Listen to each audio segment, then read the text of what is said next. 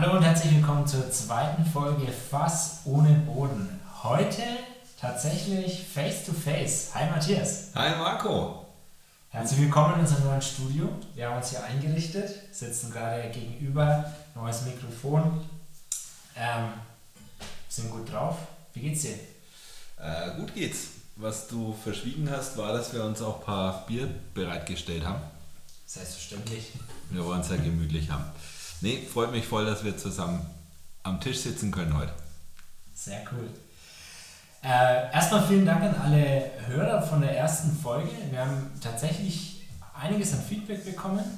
Ähm, haben auch schon Vorschläge für einige neue Themen bekommen, wo wir auch ein bisschen was haben mit einfließen lassen. Ähm, bei der Gelegenheit wollen wir es nicht missen. Wir haben äh, eine neue E-Mail-Adresse, äh, über die ihr euch an uns wenden könnt. Fasspost at gmail.com. Wir freuen uns über jegliches Feedback, auch gerne Wünsche zu, zu neuen Themen. Äh, ja, und äh, damit würde ich dann vielleicht heute äh, schon mal in die erste Kategorie einleiten. Äh, nicht zu fassen. Äh, wir haben uns wieder ein bisschen im Netz umgeschaut und sind dabei auf das Milliardengeschäft Müllverbrennung in der Zementindustrie gestoßen. Was sagst du dazu? Ja, also wenn man ganz ehrlich ist, du bist auf das Thema gestoßen. Aber es ist spannend. Also wie viele Themen äh, wird es erst interessant, wenn man sich damit befasst. Ähm, du bist da über einen Artikel gestolpert, äh, der sich damit befasst, wie Zementwerke so operieren. Und äh, die machen nicht nur Zement oder die machen ihr Geld nicht nur mit Zement. Äh, wie es aussieht, äh, machen die ihr Geld auch damit, Müll zu entsorgen. Und äh, du bist da auf einen Artikel gestoßen, da ging es darum, dass diese Müllentsorgung oder die Müllverbrennung, die in Zementwerken stattfindet, äh, einen beträchtlichen Anteil von deren Gewinnen ausmacht. Ähm, vielleicht müssen wir dazu noch erklären, musste ich jetzt auch erst lesen, äh, Zement braucht verdammt viel Energie, um hergestellt zu werden. Ähm, Zement braucht Hitze und Hitze äh, erzeugt man durch Verbrennung.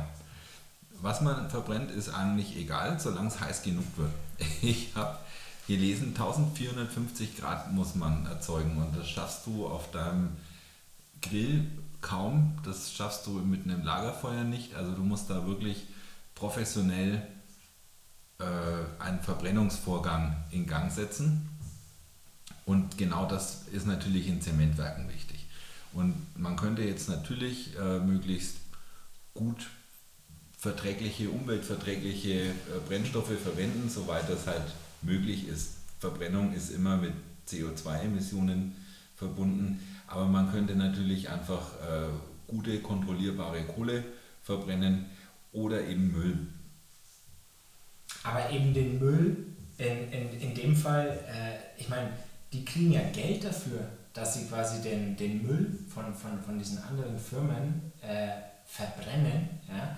Und der, der, der Skandal dabei ist ja, dass sie das quasi auch verschwiegen haben, in den Bilanzen nicht ausweisen müssen. Äh, das in, in, also es taucht nirgends auf.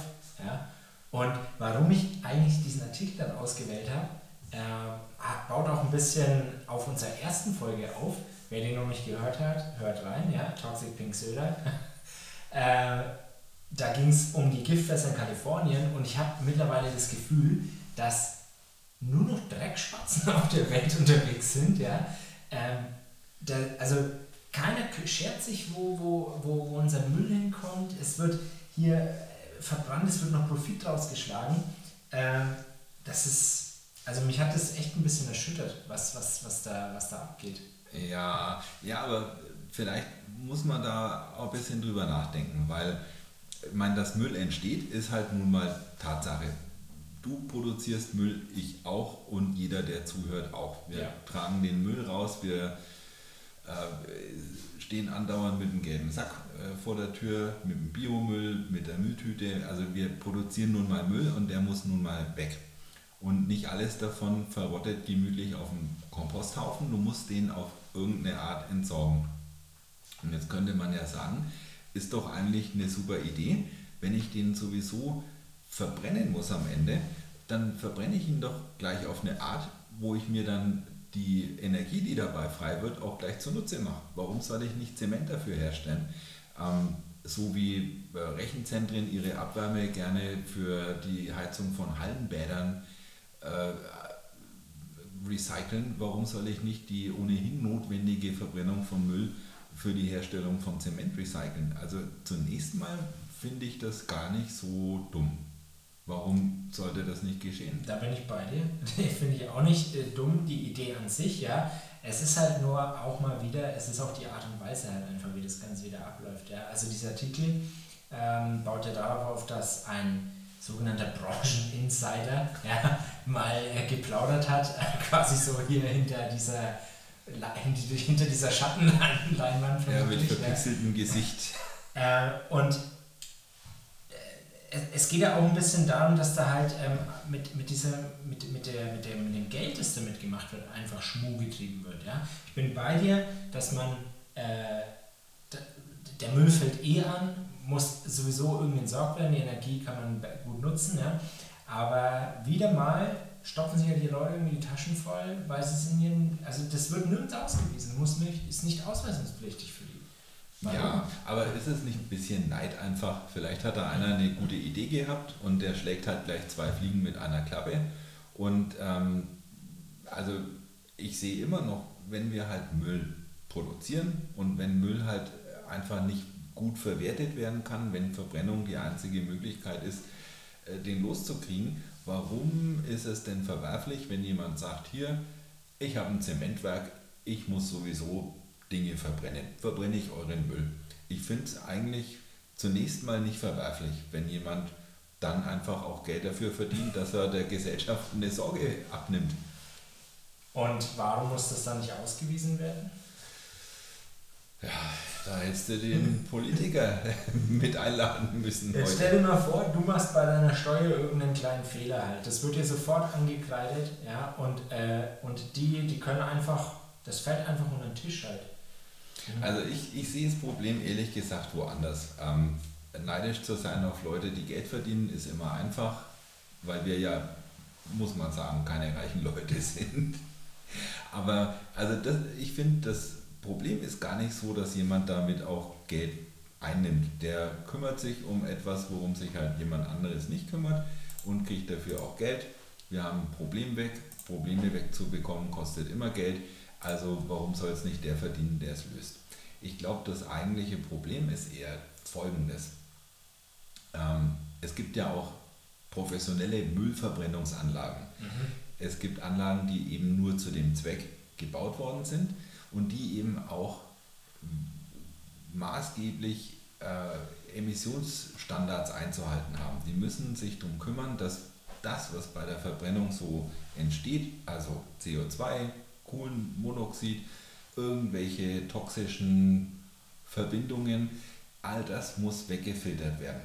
Und auch das ist ja zunächst mal gut, weil wenn du einfach ein offenes Feuer machst, äh, wenn wir unsere Plastikmülldeponien einfach mit dem Schiff nach Indonesien oder nach China bringen und dann wird es dort unter offenem Himmel verfeuert und geht in die Atmosphäre, ähm, will kein Mensch. Also eigentlich ist es gut, wenn du sowas in einer kontrollierten Umgebung verbrennst und dann eben die Möglichkeit hast, dort wo Emissionen entstehen, die auch gleich zu filtern, einzufangen und vielleicht unschädlich zu machen. In Müllverbrennungsanlagen geschieht das auch und da gibt es auch ganz schön äh, erhebliche äh, Vorgaben dafür, dass Müll unter richtig gut kontrollierten Bedingungen verbrannt wird.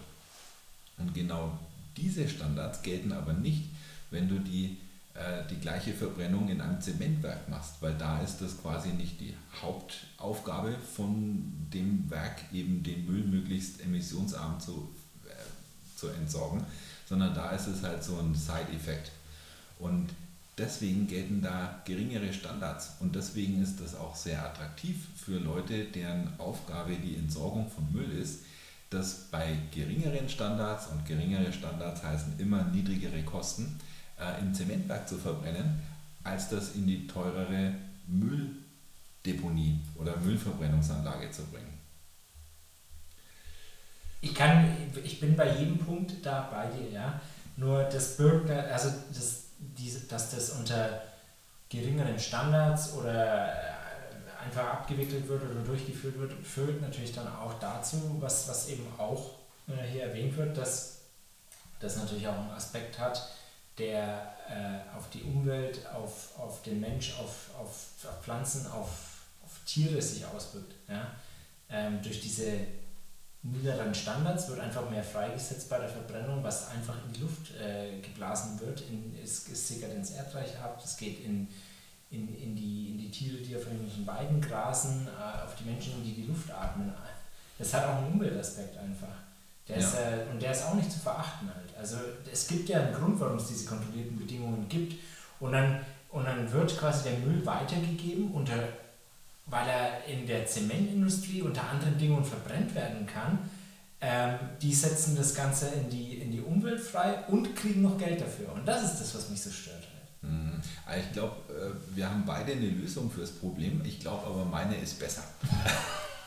und ähm, ich fasse einfach mal kurz zusammen, äh, warum meine Lösung mir als die bessere erscheint. Völlig überraschend. Normalerweise finde ich immer die Lösungen von anderen ja viel besser als meine. Ähm, dich stört, dass die, ähm, dass die Kosten nirgends oder vielmehr die, die Einkünfte daraus nirgendwo ausgewiesen werden müssen und dass das da so einen clandestinen, shady Anschein macht. Aspekt, ja. Und äh, also dein Problem, zumindest das, was du kritisierst, wäre ja damit gelöst, dass man eine Pflicht äh, erfindet, dass diese Einkünfte äh, ausgewiesen werden müssen. Aber ich glaube, wichtiger wäre, dass man einfach äh, mal, und man kann das ja machen, ist, man kann Gesetze ändern, man kann Gesetze auch äh, neu erfinden. Man könnte doch einfach die gleichen Standards, die in einer richtigen Müllverbrennungsanlage äh, gelten, auch den Zementfabriken auferlegen. Warum sollen die nicht einfach die gleichen äh, Filteranlagen einsetzen müssen, die gleichen Emissionsstandards einhalten? Es bräuchte halt nur ein Gesetz und eben den politischen Willen. Ja, und vor allem könnten sie mit dem Geld, das sie einnehmen, ja auch entsprechende Rahmenbedingungen schaffen. Man könnte zum Beispiel Filter kaufen von dem Geld. Exakt. Aber dazu muss man jemanden natürlich verpflichten. Ja, also es ist wie gesagt ein Aspekt, den ich, den ich sehe, ist einmal dieses, dass es nicht aufgeführt werden muss und das zweite ist halt, du kriegst halt Geld für etwas und, und schadest am Ende des Tages halt deiner, deiner Umwelt, ja, weil du bewusst das Zeug halt verbrennst unter schlechteren Bedingungen. Und das sind, also für mich ist das, das, das finde ich nicht gut. Vielleicht könnte man ja auch das Pferd von hinten aufzäumen und man könnte sagen, wir bauen jetzt einfach äh, alle Müllverbrennungsanlagen oder wir, wir upgraden die zu Zement. Zementfabriken. Weil da haben wir ja schon die guten Standards ähm, oder die besseren Standards zumindest. Und warum nutzen wir dann nicht gleich die Energie, die da ohnehin anfällt und machen Zement?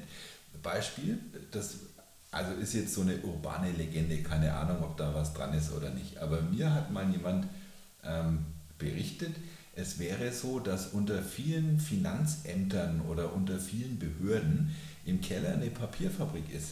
Und zwar gibt es ja bei Behörden immer gewisse Aufbewahrungsfristen. Die müssen eben einfach Papier, Schriftverkehr über einen Zeitraum von 10, 20, was weiß ich, Jahren aufbewahren aber irgendwann sind auch die 10 oder 20 Jahre mal rum und dann hast du eben Papier, das muss weg. Und weil in Behörden dermaßen viel Papier, Schriftkram anfällt, der äh, aufbewahrt werden musste, fällt natürlich hinten raus dann am Ende dieser Aufbewahrungsfristen immer unfassbar viel Papier. Und wie gesagt, urbane Legende.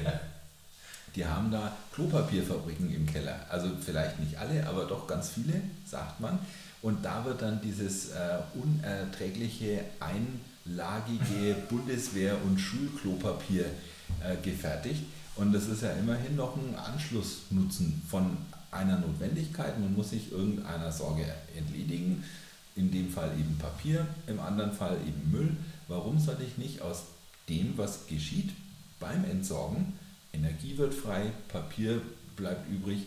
Äh, da noch, warum soll ich da nicht noch einen guten äh, Anschlusszweck draus. Aber dann verstehe ich jetzt den Punkt nicht, den du machen willst, weil, äh, ich, also ich kenne mich mit der Herstellung von Klopapier jetzt nicht aus, aber ähm, wird, äh, ich denke mal nicht, dass da irgendeine Verbrennung stattfindet äh, und deswegen, da, damit tue ich ja niemandem weh. Ja? Also das ist ja ein Nutzen, den ich dann daraus ziehe ja? ähm, und einen Mehrwert schaffe. Aber die äh, nutzen, die kriegen Geld dafür, dass sie quasi Brennstoff bekommen, pulvern den raus, schaden der Umwelt und verdienen noch mehr Geld, weil sie dann ihren Zement im Nachgang verkaufen. Die Ämter, die Urban Legend, ja, die stellt dann das Klopapier her, schafft einen Mehrwert damit, mag vielleicht auch Geld damit verdienen, aber die tun ja kein Weh damit. Da hast du einen Punkt. Ja, das stimmt. Aber es war jetzt mehr metaphorisch gedacht. Ne? Warum soll ich nicht ähm, bei, einen Nutzen, der bei der Entsorgung von einem Problem anfällt, warum soll ich mir den nicht äh, zu nutzen Den machen? Punkt gehe ich auch mit, ja. Gut. Also, werden wir eine Lösung finden? Also sind wir jetzt dafür oder dagegen? Wollen wir nur, dass die Sachen ausgewiesen werden müssen, damit jemand am Pranger stehen kann als Millionario, der sich mit dem Verbrennen von meinem Hausmüll eine dicke Tasche macht? Oder wollen wir, dass eigentlich das, ja, der negative Aspekt wegfallen muss, dass die Emissionsvorgaben ähm, auch für Zementwerke also wegen mir, wir brauchen weiter Zement, ja, und äh, die sollen doch auch gerne den Müll verbrennen, aber dann sollen sie das Geld, das sie damit zusätzlich einnehmen, initial vielleicht auch mal dafür nutzen, ähm, andere Rahmenbedingungen zu schaffen und äh, das unter besseren Bedingungen verbrennen, ja, und da, dass einfach die Umwelt nicht so einen Schaden davon nimmt. Das wäre mal jetzt mein Statement. Na gut. Knackig in short. also ich wäre dafür, dass, ähm, dass einfach die Standards angeglichen werden. Man muss einfach dann sagen, wer Müll verbrennt, muss das unter gewissen Bedingungen tun. Ob er damit dann Geld verdient oder ob das nur Geld kostet, ähm, ist vielleicht dann noch eine Gerechtigkeitsfrage, weil während in der Müllverbrennungsanlage eigentlich die Gesellschaft dafür bezahlt, dass dort der Müll möglichst okay verbrannt wird, ähm, ist es beim Zementwerk eben andersrum. Der bekommt Geld von der Gesellschaft, damit er es tut. Und vielleicht muss man einfach diesen, diese Balance irgendwie äh, ja, eben wieder balancieren. Diese Disbalance muss man einbalancieren. Und letztlich ist mir es egal, ob jemand damit Geld verdient oder nicht. Ich möchte nur, dass die Entsorgung, wir haben halt ein Klimaproblem. Und egal wer es macht, egal ob er was verdient, ich will, dass es nicht noch zusätzlich auf die äh, Klimaprobleme einprasselt, die wir ohnehin schon haben. Schön gesagt. Schön Einfach so ohne Boden. wir kommen da nicht weiter, Marco. Nee, aber ich glaube, wir haben beide, äh, ich denke, wir haben einen guten Ansatz, wie wir es lösen können. Also, Zementindustrie, wenn ihr zuhört, können wir mal einen ersten Schritt machen. Genau, ihr könnt uns auch mal schreiben, wie eure Sicht der Dinge ist. Fasspost at gmail.com.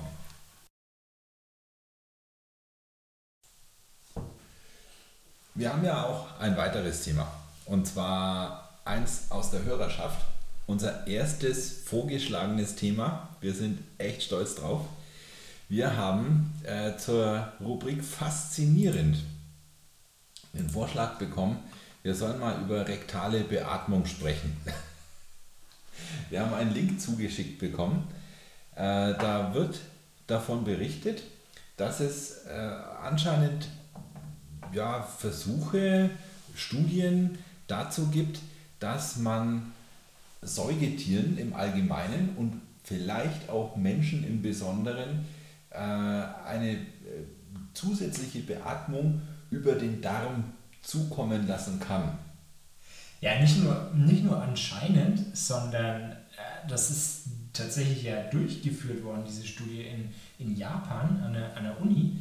Äh, und das funktioniert, also bei Säugetieren, das ist, äh, man ist da wohl draufgekommen, ähm, dass äh, gewisse Tiere in Notsituationen äh, über den über den Darm eine Sauerstoffzufuhr haben ja, und, äh, sich, und sich äh, somit, somit am Leben halten können. Und äh, man hat darauf aufgebaut und hat es dann mit Schweinen, Mäusen und Ratten versucht. Ja. Also vielleicht muss ich kurz reingrätschen Ja. äh, und klarstellen, wir nehmen diese Folge unter den Bedingungen einer Pandemie auf. Wir haben im Moment, und das ist nicht so schön, ein Riesenproblem, dass äh, unfassbar viele Menschen weltweit äh, von Corona äh, betroffen sind. Äh, viele müssen mit Sauerstoff versorgt werden und man sucht halt gerade verzweifelt nach Möglichkeiten, diese Leute mit genügend Sauerstoff zu äh, versorgen. Die Beatmungsgeräte sind richtig knapp, teuer und ähm, eine Alternative, irgendwie Sauerstoff in jemanden reinzukriegen, wäre natürlich jetzt gerade ein Segen und könnte der Himmel weiß, wie vielen Leuten helfen, vielleicht auch zu überleben, statt zu sterben. Genau hier setzt quasi die, die Studie an und die baut, äh, der Artikel, der uns zugeschickt wurde äh, von der Hörerin, baut auch genau da auf. Äh, und ähm, also diese ersten Versuche an Säugetieren, die haben tatsächlich wirklich gut funktioniert. Ja? Ähm, also so wie ich es äh, verstanden habe, war am Anfang äh, hat, man, hat man den Sauerstoff rektal zugeführt, der über den Darm aufgenommen wurde.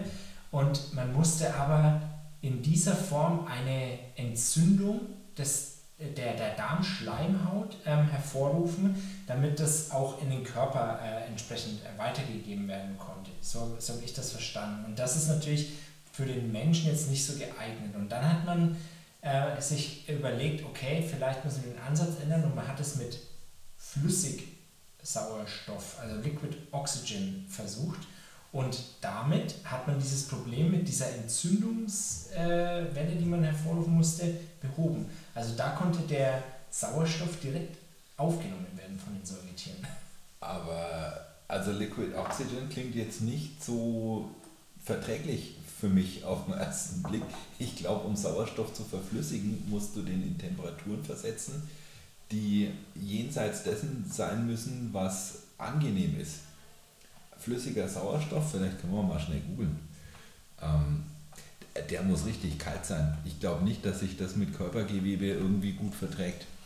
Aber jetzt mal unabhängig von flüssig oder äh, gasförmig, äh, die rektale Beatmung ist keine Idee von der äh, Universität in Japan. Ähm, die Natur, unser alter Lehrmeister, hat natürlich die rektale Beatmung schon lange vor uns entdeckt. Ähm, es gibt eine Menge Tiere, die tatsächlich atmen oder eine Art atmen äh, über ihr Rektum äh, machen können. Äh, da habe ich gelesen und da habe ich gleich noch was gelernt. Äh, Schmerlen können sowas zum Beispiel. Das ist anscheinend ein Fisch. Äh, Schmerlen, Welse, aber auch Seegurken und Radnetzspinnen. Äh, ja, aber eben, das ist eben genau der Unterschied bei der Studie. Also darauf baut ja die Studie auf, weil man, da, man ist überhaupt erstmal über diese Tiere, die du nennst, drauf gekommen, dass es diese Möglichkeit gibt, ja, und hat es jetzt bei Säugetieren eben ausprobiert.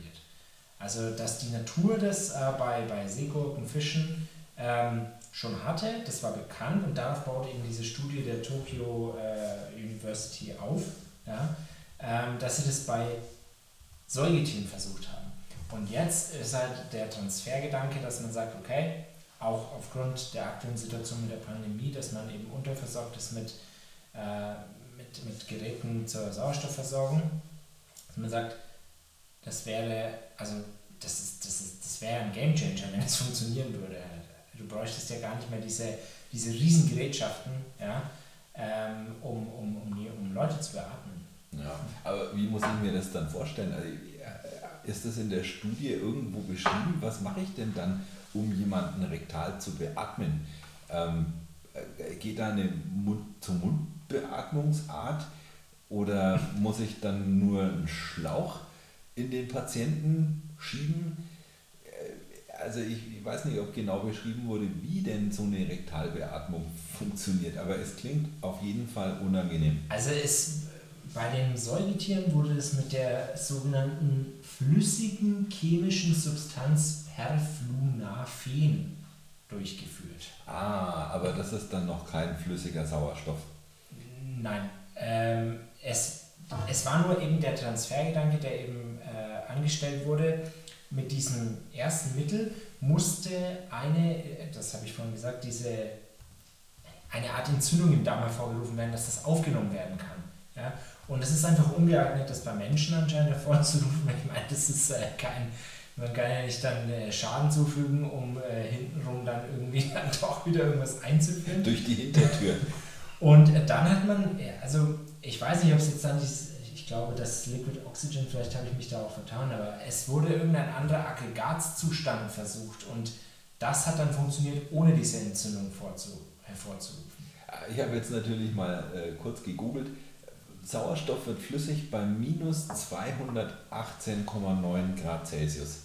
Ich glaube, kein lebendes Gewebe funktioniert besser, wenn du es mit minus 218,9 Grad kaltem irgendwas in Verbindung bringst, als es das täte, wenn Deswegen das sind wir ja auch noch in den Studien ja, und es ist noch nicht es, äh, in, in, in, ja, in, in Krankenhäusern gang und gäbe, dass man das macht. Ja? Ich meine, ich glaube, wenn das funktionieren würde, äh, hätten, wir, hätten wir momentan ein, ein Problem weniger ja, für unsere gesellschaftlichen Agenda. Ja? Ähm, aber dass man den Ansatz überhaupt mal verfolgt und dass man darauf kommt, ich, und Mediziner äußern sich da wohl sehr positiv. Ich meine, das könnte tatsächlich funktionieren, wenn man da einfach ein bisschen Forschung und äh, Feldstudien äh, betreibt. Aber ich bin kein Mediziner, ja. Ich, ich lese nur und, und äußere hier meine, meine bescheidene Meinung dazu.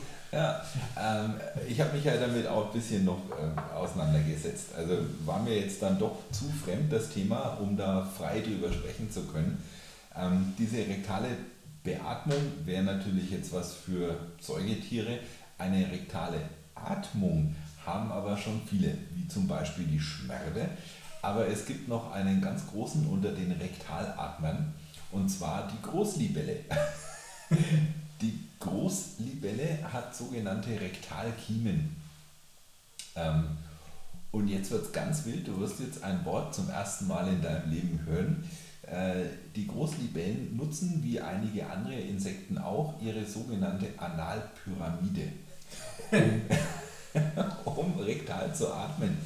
Ähm, diese Analpyramide ist eine Eigenheit von Libellen und anscheinend auch äh, weiteren Tieren. Also nicht nur die Großlibelle hat so eine Analpyramide.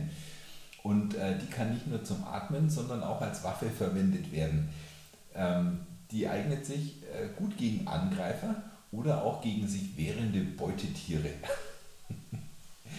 Und äh, ist jetzt wirklich was, was ich erst gelernt habe. Analpyramide hat einen eigenen Wikipedia-Eintrag. Wer sich dafür interessiert, sollte das unbedingt mal lesen. Aber sag, erklären wir auch mal ganz kurz, was in, in ein paar Worten, was man sich darunter vorstellen muss.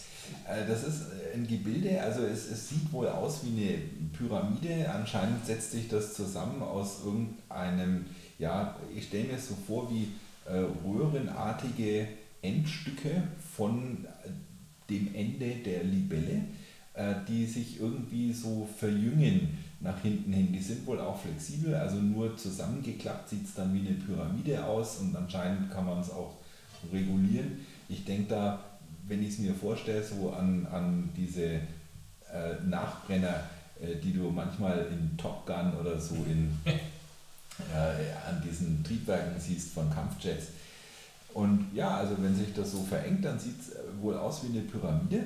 Und das hat eben mehrere Funktionen. Man kann drüber atmen, wenn man denn eine, eine Großlibelle ist und äh, Rektalkiemen hat. Ähm, man kann es auch als Waffe verwenden, wenn es eben so zusammengefaltet ist, so spitzartig wie eine Pyramide eben ist, mit einer Spitze am Ende. Und ähm, nicht nur die Großlibelle, äh, sondern auch die Schildkröte, die ist tatsächlich in vielen äh, Büchern äh, so mit, mit unnützem Wissen. Hört man immer mal wieder so das ganz unnütze Wissen, das man schon hundertmal gehört hat, was jetzt aber brandneu in der neuesten Episode von Unnützes Wissen so drin steht. Äh, Schildkröten können auch rektal atmen. Die Sache ist nur die, ähm, die Atmung ist keine echte Atmung, sondern das ist eher so eine Art Notfallmechanismus. Ähm, es unterstützt die Sauerstoffaufnahme, aber sie kann die reguläre Atmung einfach nicht ersetzen. weder wenn du Kiemen hast, noch wenn du wie die Schildkröte die Kloakenatmung nutzt, äh, kannst du einfach ausschließlich rektal atmen. Ähm, es ist nur eine Unterstützung und äh, wie es aussieht, ähm, äh, ver ver verlängert sich quasi nur die Zeit, bis du trotzdem erstickst. Also du kannst äh, nicht ausschließlich rektal atmen und auch nicht ausschließlich rektal beatmet werden. Es ist einfach nur eine unterstützende Möglichkeit, die man da anscheinend hat.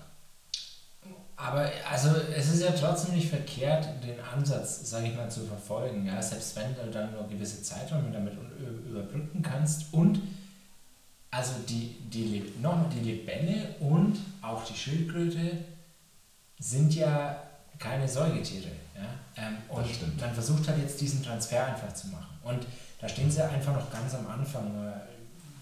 Lassen wir sie doch einfach mal ein bisschen arbeiten und, und gucken, was in den nächsten Wochen, Monaten, Jahren vielleicht auch dabei rumkommt. Ich finde die Idee, also am Anfang natürlich witzig, aber es, es macht schon Sinn, wenn man das auch liest und sich ein bisschen einliest. Und ich glaube, selbst wenn es dann nur eine Überbrückung ist, ja, ähm, aber ich, man, wenn man damit Leben retten kann. Ja, ja, vielleicht ist es ja wirklich nur so, vielleicht äh, jemand, der jetzt nicht rektal beatmet wird, vielleicht fehlen dem halt einfach nur ein, zwei Prozent Sauerstoffsättigung ja. und die machen den Unterschied zwischen Leben und Tod. Und wenn es eben nur das eine oder die zwei Prozent sind, die man dadurch unterstützend noch zuführen kann, so be it. Dann ist das eben die Antwort. Ich glaube, mehr gibt es dann zu dem Thema nicht zu sagen. Auf jeden Fall vielen Dank an unsere Hörer für äh, den Vorschlag über dieses doch recht interessante Thema zu sprechen. Man stößt auf jeden Fall bei der Recherche auf, äh, ja, auf sehr äh, kontroverse. Ja, Marco, eine Websites. Frage habe ich noch. Was hat sich die Natur dabei gedacht? In, in welcher Situation, außer jetzt auf einer Covid-Station äh, als Unterstützungsbeatmung, was hat sich die Natur dabei gedacht, äh, wenn die sagt, ja, wäre vielleicht ganz gut, wenn ich auch rektal irgendwie Sauerstoff aufnehmen könnte. Also tatsächlich bei einer Schildkröte mit der Kloakenatmung könnte ich, könnte ich mir vorstellen, wenn du jetzt mal überlegst, in so eine Schildkröte, die sind ja oft dann auch in, am, am Strand in sandigen äh, Gefilden unterwegs, vielleicht, ah. ja, wenn die einen Fressfeind sehen und die vergraben sich irgendwie im Sand mhm. und können dann nicht atmen, aber ihr Rektum schaut raus. Also, das ist alles eine Spekulation, aber das könnte ich mir zumindest vorstellen. Bei der Libelle kann ich es mir nicht erklären. Ähm, Na doch, so eine Libelle. Naja, nee. Ich dachte gerade, wenn die fliegen, die, die, äh, man sieht ja öfter mal Bilder von der Libelle, die wie so, wie so ein Haken nach unten gebogen sind, wo dann das Ende so auf dem Wasser auftupft, während die, der Rest von der Libelle drüber hin. Ich muss ehrlich gestehen, ich habe noch nie genau eine Libelle beobachtet. Na gut, also das werden wir vielleicht nicht mehr klären können. Aber prinzipiell machen wir einen Haken dran, können wir sagen, wir finden rektal ab. Tja, äh, Chancen stehen immer Risiken gegenüber. Und äh, wir haben ja noch unsere Rubrik Pulverfass, wo wir mal äh, kritisch in die Zukunft versuchen zu sehen und wo wir versuchen, drohendes Unheil, äh, Risiken der Zukunft möglichst früh schon zu erkennen und zu benennen. Mit dem Wort Pulverfass wird in der Medienlandschaft eigentlich zwangsläufig immer gleich das nächste Wort mitverwendet. Und es das heißt immer Pulverfass Nahost. Also eigentlich für uns ein gefundenes Fressen, das Pulverfass unter den Pulverfässern. Äh, aber wir wollen da heute nicht rangehen. Und zwar verstehen wir einfach nicht genug davon. Wir haben natürlich auch unsere Überlegungen dazu. Natürlich ist es ein Pulverfass, darum heißt es auch gerne so. Aber in dieser Nahostkrise geht es um so viele verschiedene Einflüsse von so vielen verschiedenen historischen äh, Verfeindungen, Verflechtungen. Wir blicken da nicht durch. Und ich glaube auch, der Nahostkonflikt, der wird an anderer Stelle kompetenter äh, kommentiert als durch uns. Ja, also Ja, das, ich glaube, das Thema ist, äh, das, das, das würde selbst für uns ein zu großes Fass aufmachen. Äh, ja, alles, ich glaube, jeder von uns hat da seine, seine, seine Bildung, ja, guckt da entsprechende äh, Nachrichten, liest, recherchiert, aber ähm, ich glaube, dass am Ende des Tages dennoch trotzdem zu viel gefährliches Halbwissen auch bei dem Thema von unserer Seite dabei ist. Ja. Deswegen haben wir uns äh, entschieden, darüber nicht zu sprechen. aber, ähm, was nicht heißt, dass wir das Thema nicht ernst nehmen, aber ja, wir haben es, Matthias hat es, glaube ich, auf dem, auf dem äh, hat es, glaube ich, gut zusammengefasst. Äh, wir haben ein anderes Thema. Ähm, ja, das kommt von dir. Vielleicht möchtest du ein paar Worte dazu sagen. Ja, ja, ja ironischerweise, jetzt wo wir drüber sprechen, äh, richten wir unseren Blick nach Nahost. Aber aus anderem Grund. Äh, es gibt da noch mehr Pulverfässer. Also außer dem einen großen bekannten, äh, als Nahostkonflikt bekannten, äh, gibt es noch mehr Pulverfässer. Eins davon haben wir kürzlich entdeckt. Und da geht es um den Libanon ganz konkret. Der Libanon hat nämlich ein Stromproblem. Und zwar eins, das, äh, ja, kann man sagen, staatsgefährdende Ausmaße angenommen hat und vielleicht sogar staatsvernichtende Ausmaße noch annehmen könnte. Ein echtes Pulverfass. Ähm, Marco, du hast auch gelesen über die Thematik. Ich Worum geht's? Also der, anscheinend, äh, ich sag's mal so, ähm, flapsig gesprochen, der Libanon, der ist runtergewirtschaftet von seiner eigenen Regierung. Ja.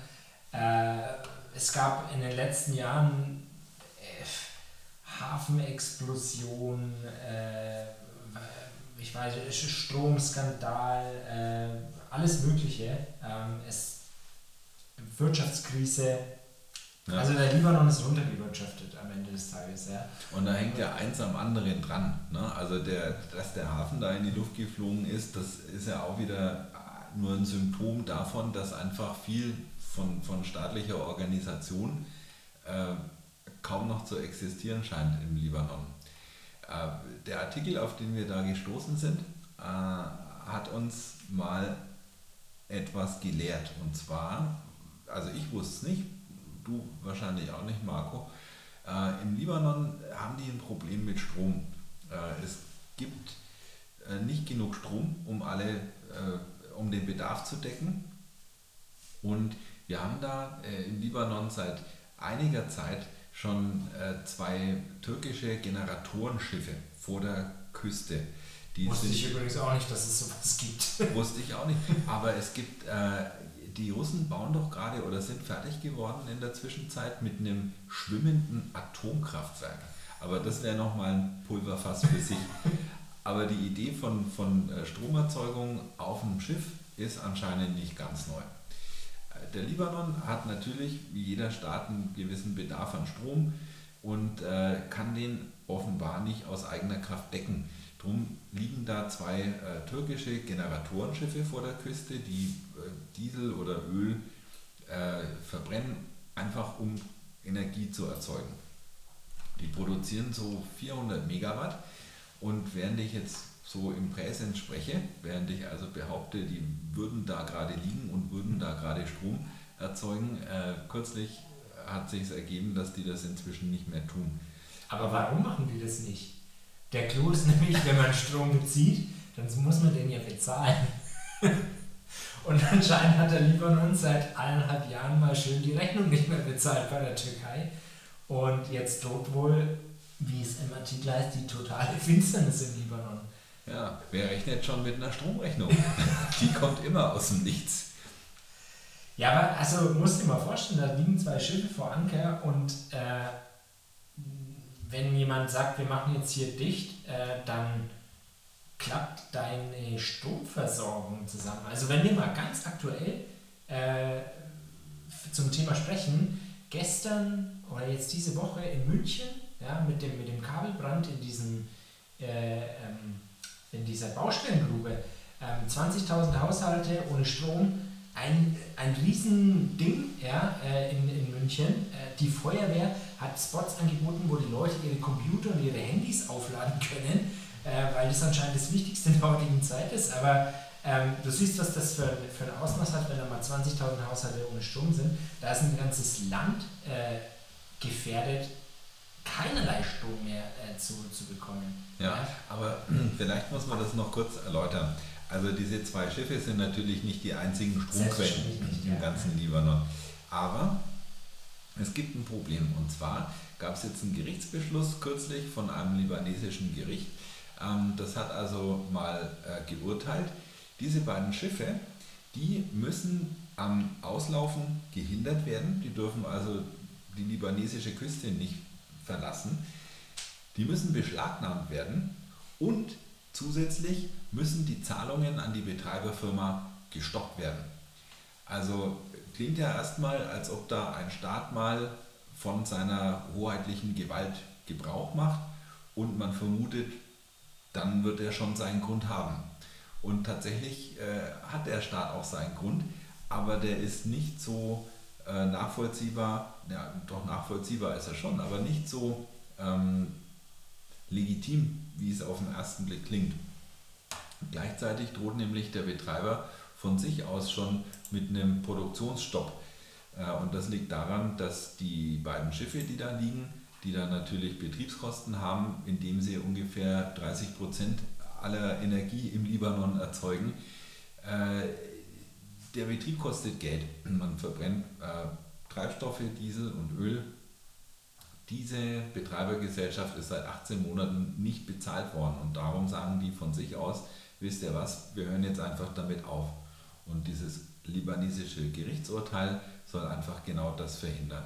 Man will äh, verhindern, dass die Schiffe äh, wieder wegfahren. Man will aber auch gleichzeitig äh, gerichtlich feststellen, dass die nicht bezahlt werden. Und was könnte dafür der Grund sein? Und der ist einfach ziemlich profan. Man hat einfach nicht genug Geld dafür. Und man versucht jetzt irgendwie durch hoheitliche Gewalt äh, sicherzustellen, dass der eine wichtige Stützpfeiler der Energieversorgung nicht wegbricht.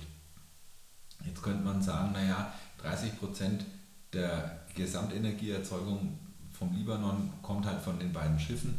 Mit den anderen 70 Prozent komme ich ja noch irgendwie gut klar. Habe ich halt dann vielleicht, äh, mache ich meine Pizza im Ofen dann halt nur noch bei 200 Grad statt bei 240, dann habe ich ja meine 30 Prozent schon fast gespart.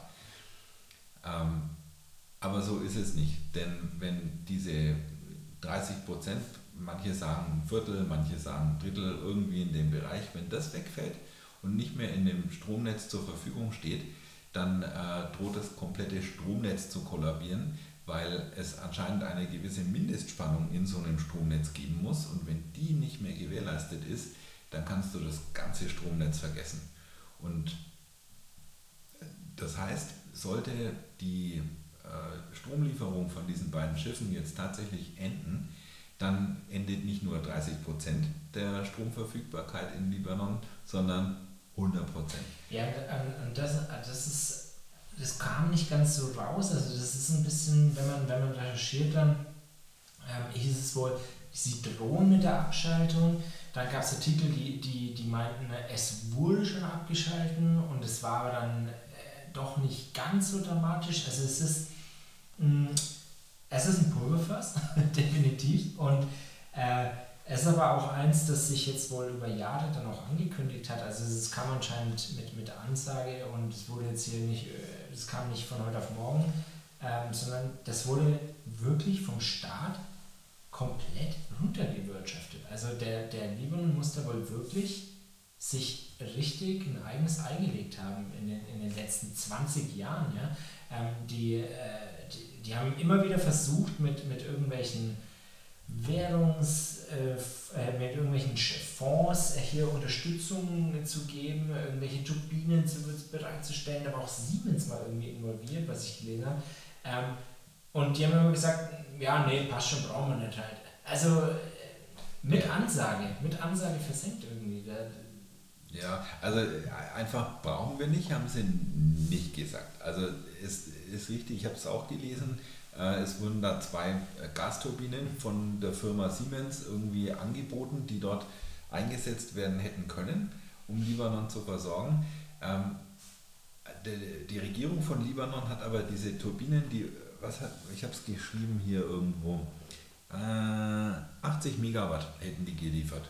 Ist nicht das gleiche wie diese beiden Schiffe, um die es vorhin ging, mhm. aber ist doch nicht von Pappe, diese Strommenge. Diese Turbinen hat man abgelehnt und zwar deswegen, weil die ja Betriebskosten haben, weil die Treibstoffkosten und ähm, die Regierung hat dann wohl gesagt, nö, äh, die Turbinen wollen wir nicht, weil es würde ja Geld kosten, die zu betreiben. Und das hat das Problem verschlimmert. Jetzt könnte man sagen, ja, gibt es denn keine eigenen Kraftwerke im Land? Können die nicht ihren Strom einfach äh, versorgen? Alles marode. Es ist alles marode und es ist immer weiter runtergekommen äh, im Laufe der Jahre, im Laufe der 20 Jahre, wo sich das Problem schon angekündigt hat. Und inzwischen ist man an dem Punkt, wo alle Kraftwerke äh, so modernisierungsbedürftig sind, dass man sich eben die Modernisierung nicht mehr leisten kann. Man hat kein Geld dafür. Und ähm, damit ist man jetzt in der Spirale drin, wie beim Hauptmann von Köpenick, keine Arbeit, keine Wohnung, keine Wohnung, keine Arbeit. Und da ist es eben kein Strom, keine Wirtschaft, keine Wirtschaft, kein Strom oder kein Geld für Betriebsmittel. Und ähm, ja, jetzt im Moment oder zumindest als wir uns auf die Episode vorbereitet haben, da liefen diese beiden türkischen äh, Schiffe noch. Äh, jetzt habe ich heute noch einen Artikel gefunden, da steht drin, dass die Schiffe ihren Betrieb jetzt eingestellt haben. Also die haben jetzt genau wahrgemacht, was, was angekündigt und angedroht war. Aber man hat noch nicht gehört, was jetzt die Konsequenz daraus war. Also anscheinend läuft der Sturm ja noch. Da bin ich mir nicht ganz sicher. Das wäre vielleicht was für die nächste Episode, dass wir nochmal zurückblicken. Das können wir nachreichen. da können wir dann schauen, ob das Pulverfass in die Luft geflogen ist. Aber es ist halt, ähm, es hat ja auch gesellschaftliche Auswirkungen. Dann halt die, also die Leute, die, die haben ja nicht mehr mit Lust auf die Straße zu gehen und zu demonstrieren, sondern die haben quasi mit ihrem Land abgeschlossen und, und, und, und hauen ab. Also die, die flüchten in, in, in andere Länder, die haben keine Lust mehr darauf. Ja? Die haben andere Sorgen, ja. als zu demonstrieren. ja. ja. Also ähm, im Moment scheint es noch so einigermaßen zu laufen. Not macht ja erfinderisch ne? und man findet dann oft immer noch einen Ausweg. Anscheinend gibt es auch relativ viele äh, kleine private Stromerzeuger oder wer eben auf Strom essentiell angewiesen ist, der erzeugt den sich auch gleich selbst. Dazu brauchst du aber immer irgendeinen Treibstoff. Du brauchst Diesel äh, oder, oder eben Öl.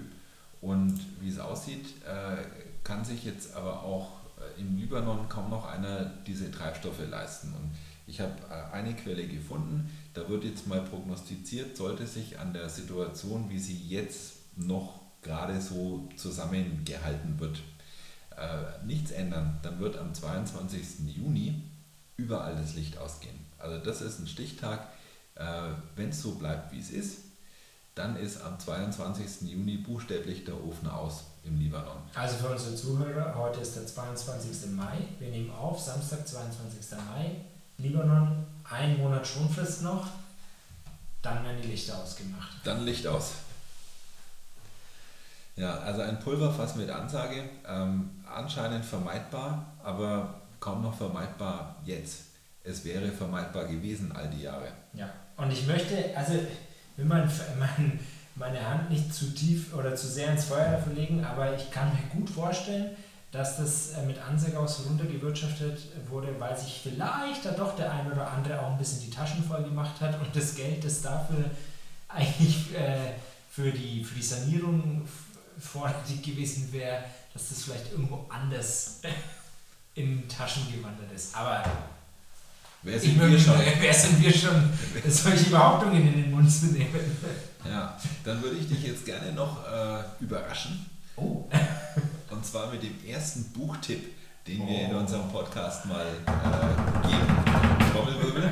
Ich habe mal ein Buch gelesen und zwar äh, zugegebenermaßen aus, einem, aus dem Grund, dass er bei, es gab bei Amazon mal so Bücher-Sale mhm. für Kindle äh, E-Books. Da habe ich für 1 Euro, glaube ich, mal ein Buch von einem damals noch nicht mal aufstrebenden Autoren, äh, sondern von jemandem, der halt seinen Roman mal als äh, im Selbstverlag bei Amazon angeboten hat. Für 1 Euro habe ich es damals erworben. Heute habe ich geguckt, äh, kostet es 12. Es gibt ein Buch von Mark Ellsberg, das heißt Blackout. Morgen ist es zu spät. Und ähm, es ist ein echt spannendes Buch, weil sich damit befasst, dass äh, in ganz Europa gleichzeitig der Strom ausfällt. Und zwar unrettbar. Es gibt einen bestimmten Grund dafür, warum der Strom ausgefallen ist. Und äh, an dem kann man jetzt so schnell nichts ändern. Und der Stromausfall tritt unerwartet ein. Und das Buch hat seinen Charme vor allem darin, dass man beobachten kann, wie nach und nach die ganze Infrastruktur und dann auch die ganze Gesellschaft so immer weiter abbaut und verfällt und wie sehr wir auf die Verfügbarkeit von Strom angewiesen sind. Da geht es da los, dass du nicht mehr tanken kannst, weil die Pumpen in den mhm. Zapfsäulen nicht mehr funktionieren. Selbst wenn du zapfen könntest, könntest du es nicht mehr bezahlen, weil die Kartenzahlungsterminals keinen Strom mehr haben. Aber gibt es ja den Ansaugtrick. Der Ansaugtrick. Also die Zapfsäule einmal ein bisschen dran nuckeln und dann, dann läuft es schon. Ja, ich glaube, das ist ein guter Bogen zurück zum Anfang vom Problem. Ich glaube, der Libanon als Staat ist jetzt schon bei dem Ansaugtrick angekommen und saugt jetzt gerade noch die beiden äh, Generatorenschiffe an der Küste aus, aber irgendwann ist der Plan halt nicht mehr tragfähig. Wird jetzt über einen Verlag vertrieben und wie, wie heißt das Buch jetzt? Das Buch heißt Blackout, morgen ist es zu spät. Frank Ellsberg. Mark. Mark, Mark Ellsberg. Ellsberg. Okay. Ja, schöner Tipp. 12 Euro, gut investiert und wirklich spannend geschrieben. Finde ich gut. Finde ich gut. Klingt gut.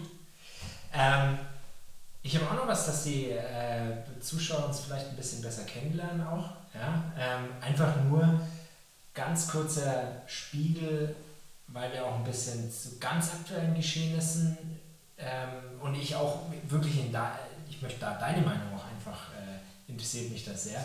Ähm, diese Woche wieder, schon so oft vorgekommen, ähm, Doktortiteldiskussion im Bundestag, Giffey tritt jetzt zurück. Ähm, ist es nötig? Also da wirklich da ganz ehrlich deine Meinung, muss, ähm, muss sie zurücktreten, weil sie, war, ob sie jetzt geschummert hat oder nicht, aber spielt es eine Rolle? Was ist deine Meinung dazu? Äh, ja, ich habe eine Meinung dazu. Und äh, auch eine ganz schön strikte. Also es geht gerade darum, dass die Franziska Giffey, äh, ihres Zeichens ehemalige Familienministerin in der Bundesregierung, die hatte äh, Plagiatsvorwürfe wegen ihrer Doktorarbeit. Und die Frage war jetzt eben, die hat sich lange gegen ihren Rücktritt gewehrt. Ähm, war deswegen sehr interessant. Es gab schon eine Untersuchung von Seiten der Universität, bei ja. der sie ihren Doktortitel bekommen hat. Und sie hat damals bei dieser Untersuchung gesagt, ähm, sie würde jetzt einfach abwarten, was bei der Untersuchung rauskommt und äh, dann einfach diesen, dem Ergebnis dieser Untersuchung entsprechend reagieren und dann halt eben zurücktreten oder nicht, je nachdem, ob festgestellt wird, dass ihre Doktorarbeit plagiiert war oder nicht. Jetzt ist genau bei der Untersuchung äh, offen gelassen worden, ob ihr äh, Doktortitel zu Recht oder zu Unrecht äh, verliehen worden ist. Und äh, darauf hat sie sich dann erstmal berufen. Sie hat gesagt, äh, ja, also bei der Untersuchung, äh, um die es ging, als ich gesagt habe, ich mache mein Schicksal davon abhängig, bei der kam kein endgültiges Ergebnis raus. Inzwischen hat man die Untersuchung nochmal vertieft und formal dann nochmal in einem anderen Rahmen neu gestartet, wahrscheinlich durch ein anderes Gremium. Auf jeden Fall äh, andere Untersuchung. Und dabei kam jetzt raus, diese Doktorarbeit war plagiiert. Das war keine seriöse Doktorarbeit. Und da kam dann eben raus, dieser Doktortitel hätte nie verliehen werden dürfen. Die Frau Giffey sagt jetzt also, also ich habe ja mein Schicksal an die erste Untersuchung geknüpft und dabei kam nichts raus. Also trat ich nicht zurück. Und was jetzt bei der eigentlichen detaillierteren Untersuchung rauskommt, interessiert mich gar nicht so. Und darum, also auf dieser Argumentationsgrundlage hat die sich zunächst mal noch im Amt gehalten. Jetzt, wo wir aufnehmen, vor zwei Tagen, glaube ich, ist sie zurückgetreten. Und weil du nach meiner Meinung gefragt hast. Ich glaube, wir machen jetzt kein viertes Thema draus. Das ist ein Fass ohne Boden. Das können wir jetzt nicht noch leisten. Ähm, ich denke mir so, äh, wenn ich jemandem, wenn jemand bei seiner äh, Doktorarbeit lügt, dann kann ich dem auch nicht bei seiner Politik glauben.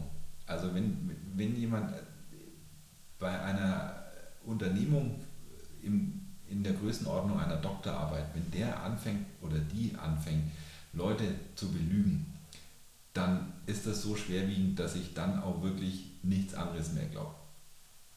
Okay.